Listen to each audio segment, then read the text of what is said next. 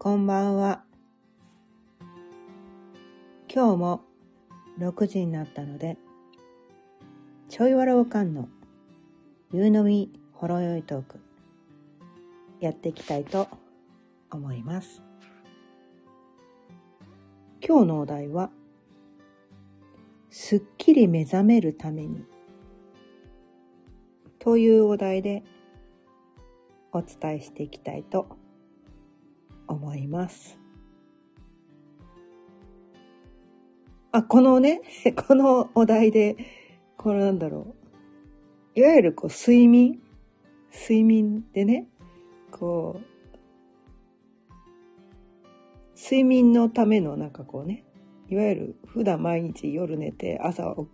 朝すっきり目覚めるためにっていうふうにね、まあ勘違いした人もいるかもしれないけど、まあ、えっ、とね、それと全く無関係ではないのかもしれないけど、どっちかっていうと、こう、まあ、スピリチュアル的な意味っていうのかな。うん、あの、本当の自分というか、本当の自分の人生というか、本当の自分の生き方っていうんですかね。に目覚めるために、それにすっきり目覚めるために、という、そういう内容なんですね。で、まあそれ多分普通の睡眠を例えて言うとすごく伝わりやすいのかなって思ったので、まああえてね、この誤解を招くような、誤解を招くような、こう、お題にしたんですけど。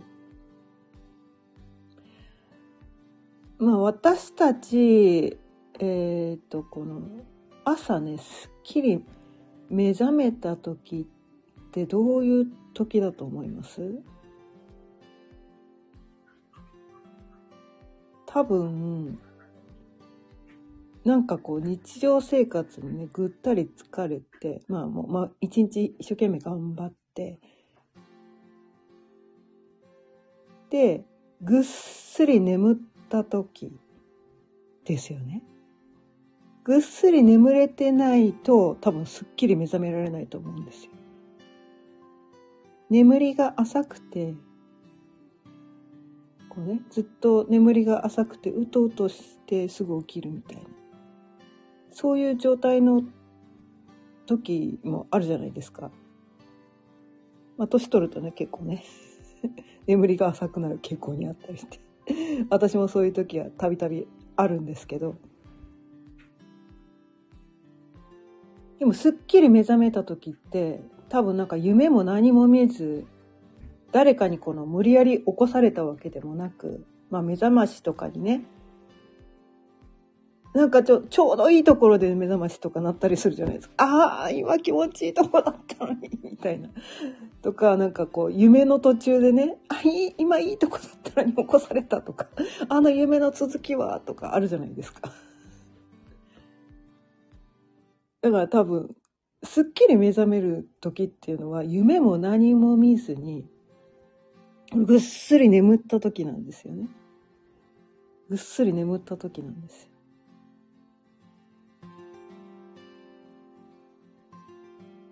ってことは、ってことなんですね。よくなんかこう、スピリチュアルな世界でいうところの目覚めっていうのは、こう、なんていうのかな。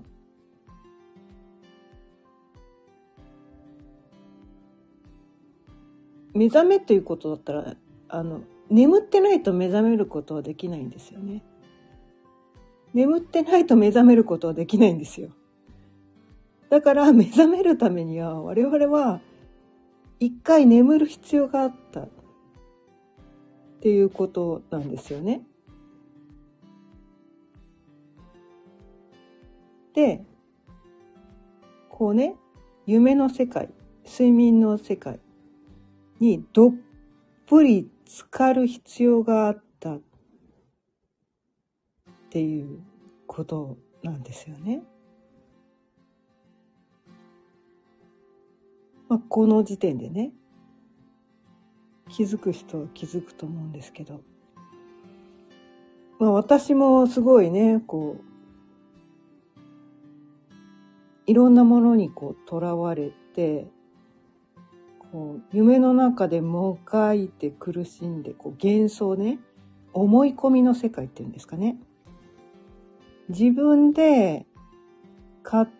手に作った幻想にとらわれて、自分で勝手に作ったこのね、思い込みというものにとらわれて、自分で自分を不幸にしていた時期がすごく長かったんですね。今思えば、あ、あの頃は完全に眠ってたなって思うんですよ。もう完全に眠ってましたみたいな。めっちゃ深い深い眠りについてましたみたいな。で、その自分で勝手に作った思い込みという、まあ、夢の世界にとらわれてで自分で自分にこういろんな制限をかけてあれやっちゃダメこれやっちゃダメやりたくないこともやらなきゃダメ世間一般ではこれをねやるべきだ女はこうしなきゃいけないとか結婚したらこうしなきゃいけないとかお母さんはこうしなきゃいけないとか、嫁はこうしなきゃいけないとか、まあ親の、親、親とね、の関係性の中では、子供の立場ではこうしなきゃいけないとか、我が子のに対しては、子供に対してはこうでなきゃいけないとか、なんか自分でいろんなこう、勝手な思い込みまあそれは結構世間一般で言われてるようなことだったりするんですけど なんかねそういうなんかこう、まあ、常識いわゆる常識ってやつですかね。なんかそういうところにこうガッチガチにはまってそのまあ常識という夢の世界っていうことかな。今思えばね。常識の世界という夢の世界。こうしなければ、こうあらなければ、ねばべきの夢の世界。っていうのにどっぷりもうね、頭、もうね、そ、そこまでいったかもしれない。結構なんかこうどっぷり使ってて、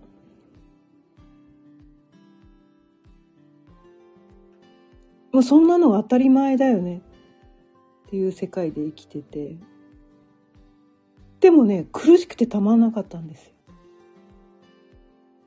なんで私は当たり前の生き方をしているのに、なぜ私はこんなに苦しいんだろうと。もうそこがわからなくて、なぜ苦しいんだっていうことが本当にわからなくて、え、私は正しいことをしてるはずなのに、正しい生き方をしてるはずなのに、なぜ私はこんなに苦しいんだ？なぜこんなに辛いんだ？っていうのが全然わからなくて。で、その苦しいのがわかんないから、なんかこういろんな本読んだりとかね。で、その苦しい思いをどこに吐き出していいかわからないから、こういろんな周りに当たり散らしたりとか、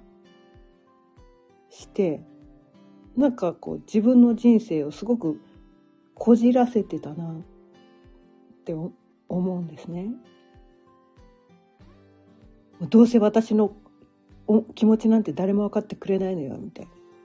なんかそんな感じでこう周りの全ての人ね人が敵みたいな。なんかそんな感じでこうみんなに敵意を向けたり。まあ表面上はね表面上はそのなんていうのかなまあ、その常識にとらわれてるから、表面上はね、この、あの、まあ、体裁を保って、あの当たり障りのない関係を築いてたんですけど、でもほら、自分の心を開かないっていう感じ？周りが信じられないみたいな。誰も私のことなんか分かってくれないって思ってるから。どうせ分かってくれない人に自分のね本音を伝えても意味ないんじゃないかみたいな。どうせ分かってなんかくれないんだからみたいなその不信感っていうのが最初にあるから。人に心を開かない。っていうねそういう生き方をしてたんですね。でも当時はねそのね自分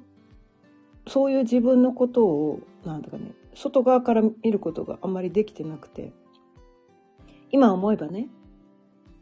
自分に対して心を開いてくれない人ってなんとなくわかるんですよね。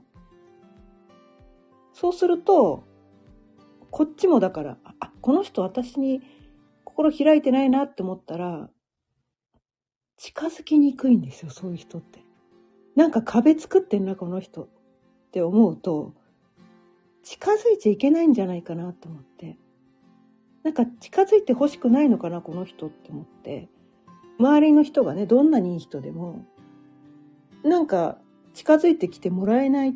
だって自分が壁作ってるから。またそれは近づけないですよね。みたいな。なんかそんな感じでこう人とね親密な関係を築くっていうのが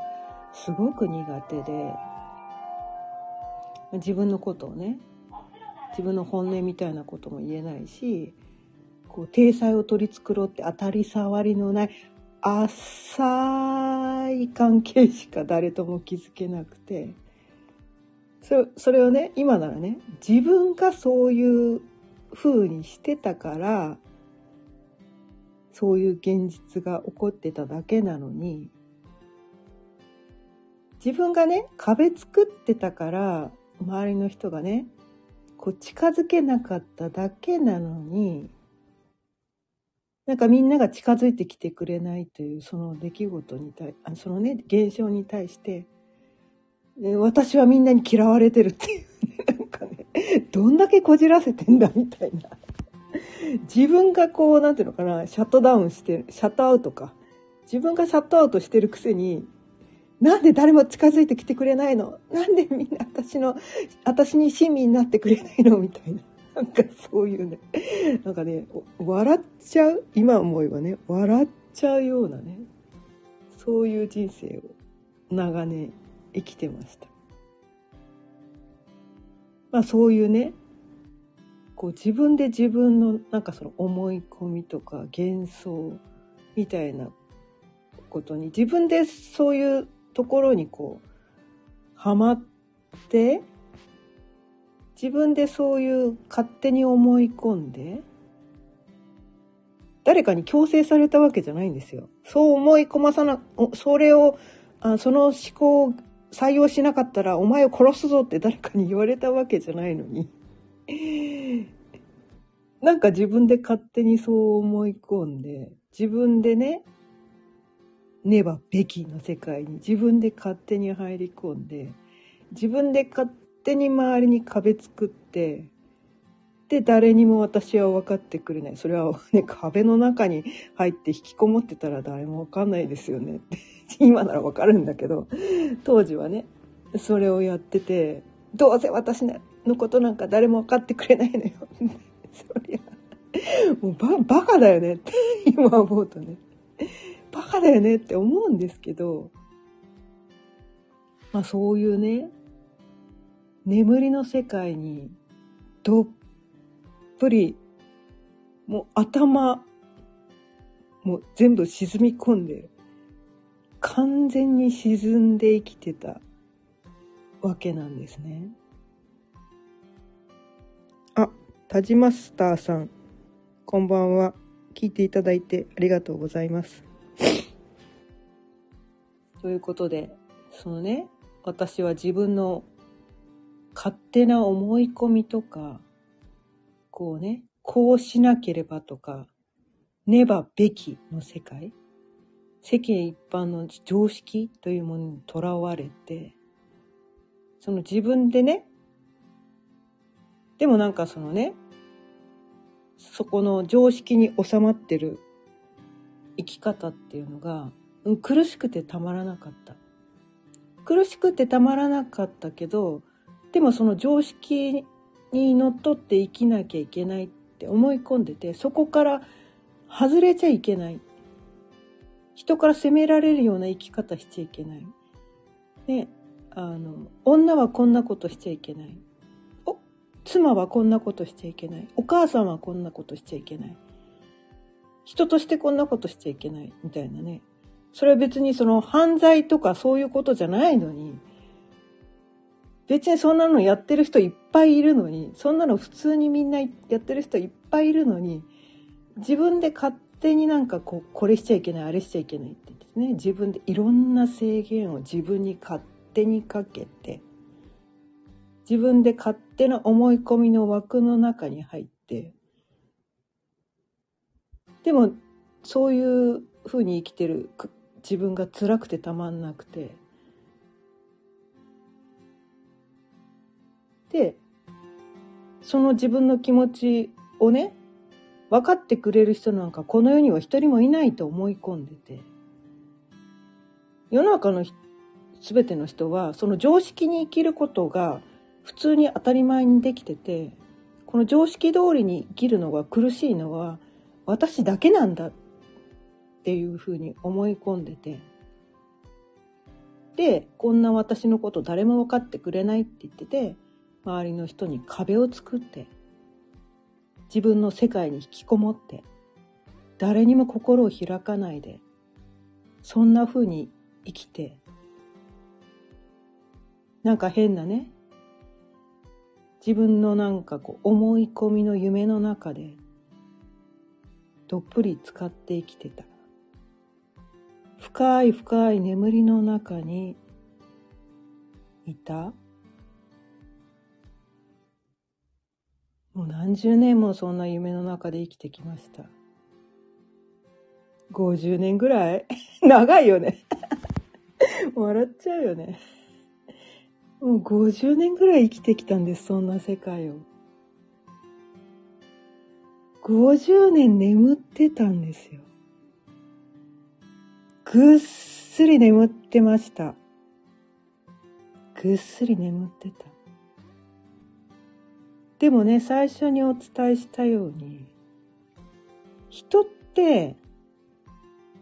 すっきり目覚めるためには、ぐっすり眠らないと、すっきり目覚められないんですよね。それは普段の睡眠でも全く同じことが言えると思うんですけど、この現実世界を生きる上でも、全く同じことが言えるんですよね。その自分の思い込み、勝手な思い込み、自分の勝手に作った思考の世界という夢の世界にね、幻想の世界にどっぷり使ってぐっすり眠ってたからこそそういう自分に気づけたときに、すっきり目覚められるんです。眠りが深ければ深いほど、ああ、そうだったんだみたいな、そのね、ギャップが、ギャップがすごくなるんですよ。そのね、深く眠ったからこそ、誰かに無理やり起こされたんじゃない。目覚まし時計とかね。なんか余計な何かに無理やり起こされたんじゃなくて、自分でナチュラルに自然に目覚めた。そういう時って気持ちいい目覚めじゃないですか。それをみんなやらないとまあ、いけないってわけじゃないんだけど、それをやった方が、すっきり気持ちよく目覚められるんですよね。だから、いくらね、なんか自分で勝手な思い込みを作って、他の人にそうじゃないんじゃないの？って。あなたの、あなたのね、考え方間違ってるよとか、あなたの生き方間違ってるんじゃないの？って誰かに言われても、それってこう無理やり誰かにね、無理やり起こされようとしても、すっきり目覚められないわけなんですよ。すっきり目覚められないから、また夢の世界に戻っていっちゃうんですね。今までもね、そのね、私は自分自身でその気づいて、気づ、自分で気づかなきゃダメなんです、これって。自分で気づく時っていうのは多分人それぞれその時期っていうのが人それぞれ違うんですよ。それがね、早い、年齢的に早い人もいれば、年齢的に遅い人もいる。で、それはね、本当かどうか知らんけど、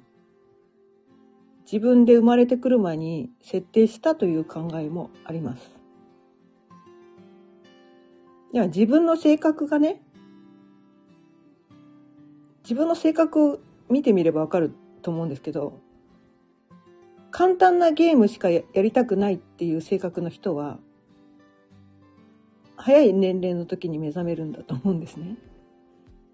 でも難しいゲームを攻略する方が自分はやりがいがあるって思ってる人は目覚めが遅いんですよ。だから簡単な計算問題をやる方が好き。簡単な問題をサクサクやる方が好きっていう人は、もう一桁のね、算数の問題とか、それをね、サクサクやる方が大好きとか、超簡単な問題を次々こう、攻略していく方が好きって人は早く目覚めるんだけど、もう難しい文章題超難解な、すごい引っ掛けとかいっぱいある、超難解な文章題を何年もかけて解いて、それを解けた時のスッキリ感が、そこに、そこ、それをややりたいっていう人は、その目覚めが遅いっていう傾向にあるんじゃないかと私はね、個人的に思ってるんですけど。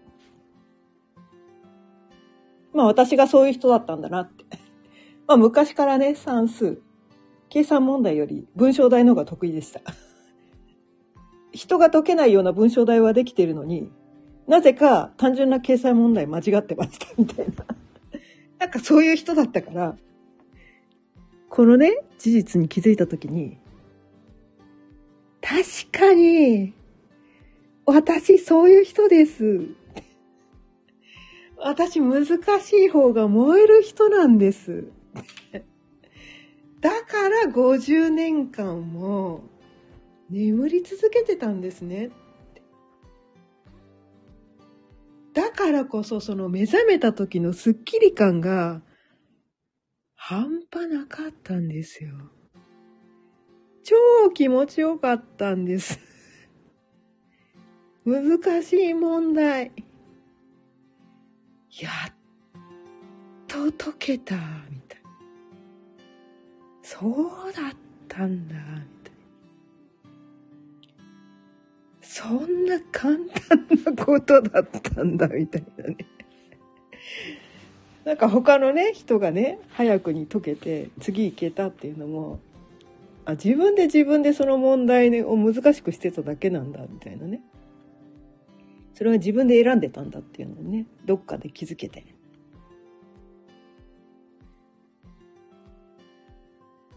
なんかねこのこのなんていうの？この現象っていうのかな？そう。なんかね、それがわかると、あ、すべては自分の思い通りなんだなって。自分の性格とか、自分の、こう表面上じゃないですよ。根底にある望みみたいな。それに合わせてこの世が作られてるんだなっていうのが分かってくると思うんですね。自分の望み通りのことが起きてるんです。私そんな生まれた時から超恵まれてて、何の変化もない。何のアップダウンもない。ただただ毎日穏やかだけの、毎日あはは、あははって笑ってるだけの人生超つまんねえって思うね。めんどくさい人なんですよ、私はね。ジェットコースターみたいな人生の方が好きなんですよ。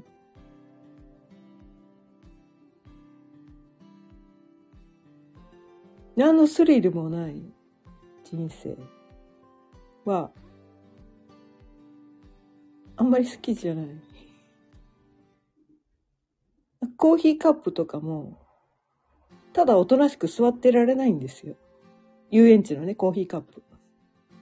乗ったことある人わかるかもしんないけど、もうぐるぐる回す人なんですよ。うえーって言って、ぐるぐる回す人なんですよ。で、ゲラゲラ笑ってる人なんですよ。超めんどくさい人なんですよね。なんか、自分のそういう性質に気づくと、自分の人生がとんでもない出来事がいっぱい起こっても、いや、それは自分が望んでるからそういうこと起こるんだよねって気づけると、なんかね、笑っちゃうしかないみたいな。あ、私の望み通りの現実が作られてるんだ。っていうことに気づいて、でもね、もう50年以上生きてきて、もう散々味わったから、もうそ散々そのジェットコースター味わったから、もういいやって。もう穏やかにこれからは生きていきたい。もういい。もうそこは手放した。って思ってから、そこに気づけたから。そっからね、穏やかな人生始まりました。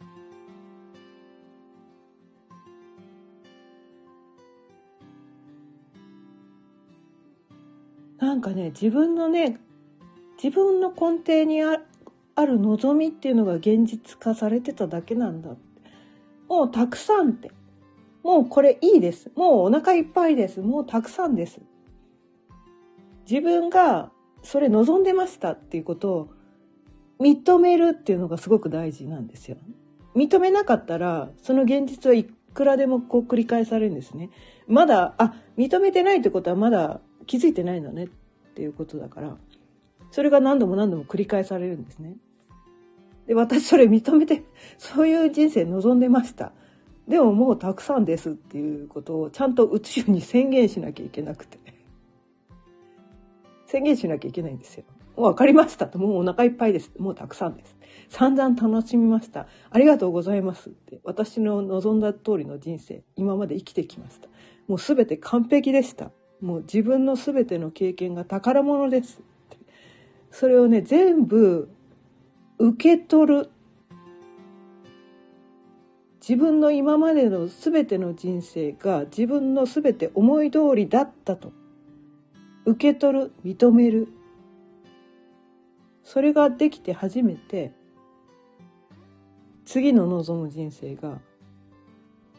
開けていく。それがすっきり目覚めるってことなんですね。そこな受け取る、認めるってことが今までのね、自分の全てを肯定するっていうことなのかな。うん。そこが目覚めるってことなのかな。それがすっきり目覚めるってことなのかな。認めてないうちは、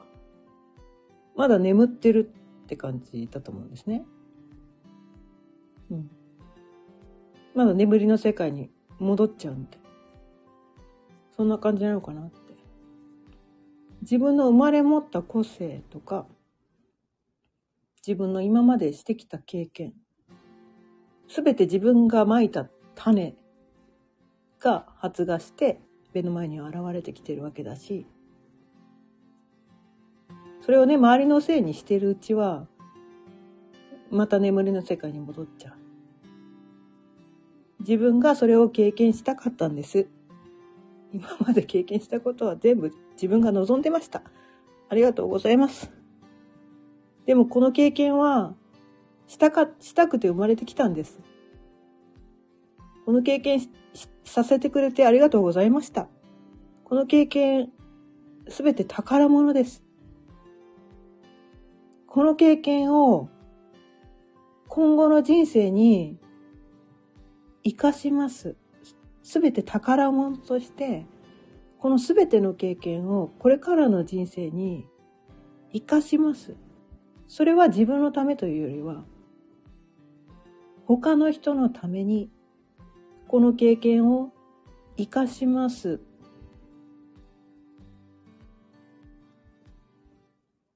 そう思えた時に次の人生が開けていくのかなってそんな風に思っています。それがすっきり目覚めるってことで、まあね、最初眠ってないと目覚めることはできない。だから私たちは一回眠る必要があった。回なんか自分の思い込みという枠にとらわれる必要があった。でも、いつまでも眠ってるわけにはいかない。いつかは目覚めなきゃいけない。でもそれは誰かに無理やり起こされるのではなくて、自分でそこに気づいて、自ら目覚めていく必要がある。で、目覚めたら、それまでの自分の人生を決して否定するのではなく、すべての人生を肯定して、それまでの経験を生かして、世の中のために、人のために役立てていく。そこがすごく大事なのかなって思っています。ということで、今日も30分過ぎたので、そろそろ終わりにしたいと思います。毎日夕方6時からだいたい30分ぐらいその日のテーマを決めていろんなことを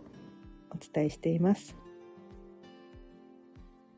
それは自分で自分を幸せにするための方法です。今日も聞いてくださってありがとうございました。また聞いてくださったら嬉しいです。それでは、また明日。さようなら。